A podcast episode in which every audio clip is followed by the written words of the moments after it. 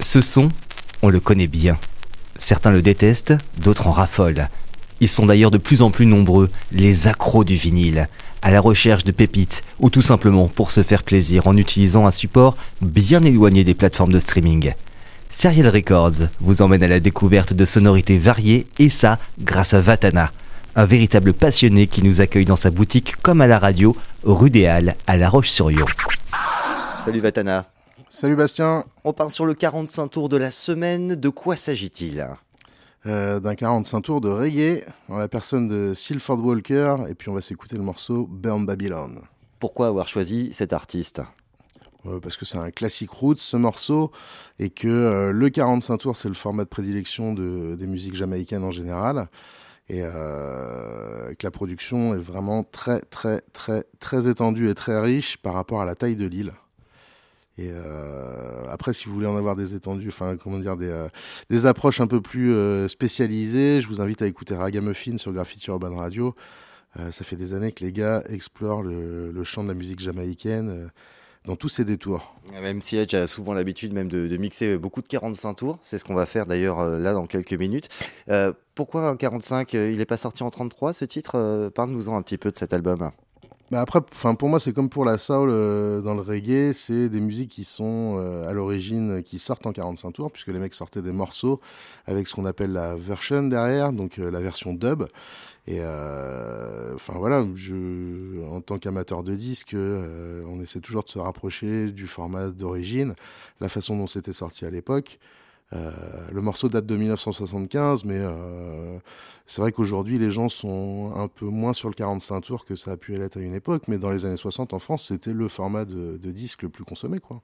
Quelle influence il a laissé dans son empreinte dans l'histoire du reggae, cet artiste? Euh, mineur comparé à d'autres euh, gros noms, on va dire. Mais euh, voilà, enfin, pour moi, ça reste l'auteur de ce tube imparable qui est complètement dans l'idéologie Rasta, hein, Burn Babylon, dès le titre. comment dire, l'intention est claire. Et ce, qui est, ce qui a fait que j'ai voulu le diffuser aussi, c'est qu'il est produit par Joe Gibbs, qui est un des gros producteurs euh, de Kingston à l'époque et euh, voilà dont on parle peut-être un peu moins que euh, des légendes du type King Tubby ou Lee Perry, mais pour moi ça reste un des producteurs de talent. Il en reste donc plusieurs albums, notamment celui-ci. Tu peux nous en parler un petit peu de cet album, de ce qu'il contient et de ce que l'on peut entendre? Bah, c'est un 45 jamaïcain, donc il y a la chanson en face A et en face B la version dub. Euh, donc si vous n'êtes pas familiarisé avec ça, la version dub, c'est euh, une version, on enlève les, euh, on enlève les voix et on rajoute des effets, on peut mettre des morceaux, des, des petits bouts des paroles, pas mal d'effets, et on insiste vraiment sur l'instrumental. pour moi, c'est un registre musical qui est hyper important dans toutes les musiques autour de la dance music et de la basse culture, on va dire, parce que voilà, c'est les premiers essais sur disque avec des expérimentations qui était plutôt dans d'autres genres, euh, enfin qui était assez peu présente dans la pop, mais en tout cas dans le dans le reggae, ça a été euh, ça a été vraiment vraiment creusé ce, ce genre-là. Et moi, j'y vois, euh, j'y vois les racines de nombreuses musiques électroniques ou musiques de club, quoi. Alors là, tu n'as pas la pochette sous la main. Comment ça se passe? Comment ça se fait? Là, j'ai pas de visuel. Ça ressemble à quoi cette pochette d'album? Tu l'as peut-être en tête? Il n'y a pas de pochette sur les 45 tours jamaïcains, comme il n'y a pas de pochette sur les 45 tours euh, de soul américain. Euh, C'était des disques qui étaient produits très vite, euh, qui devaient sortir rapidement, et on a énormément de mal. Alors là, c'est une réédition des années 2000, je dirais, sur une espèce de label Joe Gibbs Records, du nom du producteur, mais c'est sorti sur Belmont en 75 à l'origine.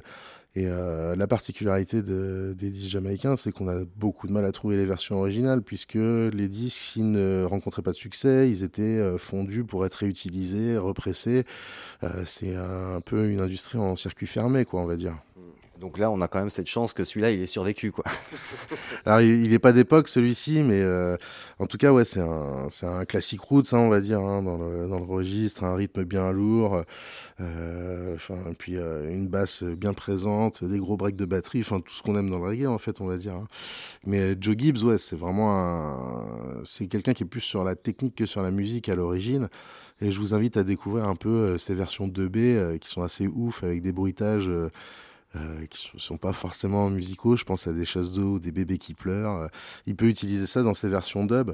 Et, et ouais, je, enfin, la musique jamaïcaine a ce site fascinant dans le sens où il y avait beaucoup de bricolage, mais beaucoup de techniques en même temps. C'était des innovateurs, quoi.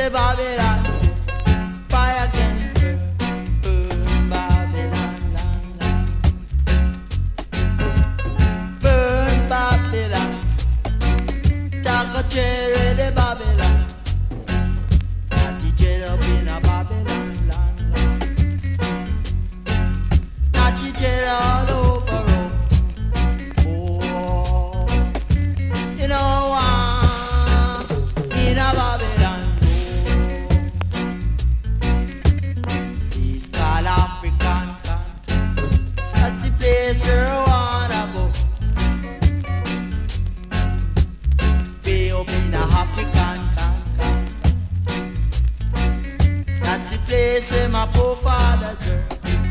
That's the place where I wanna go, you know.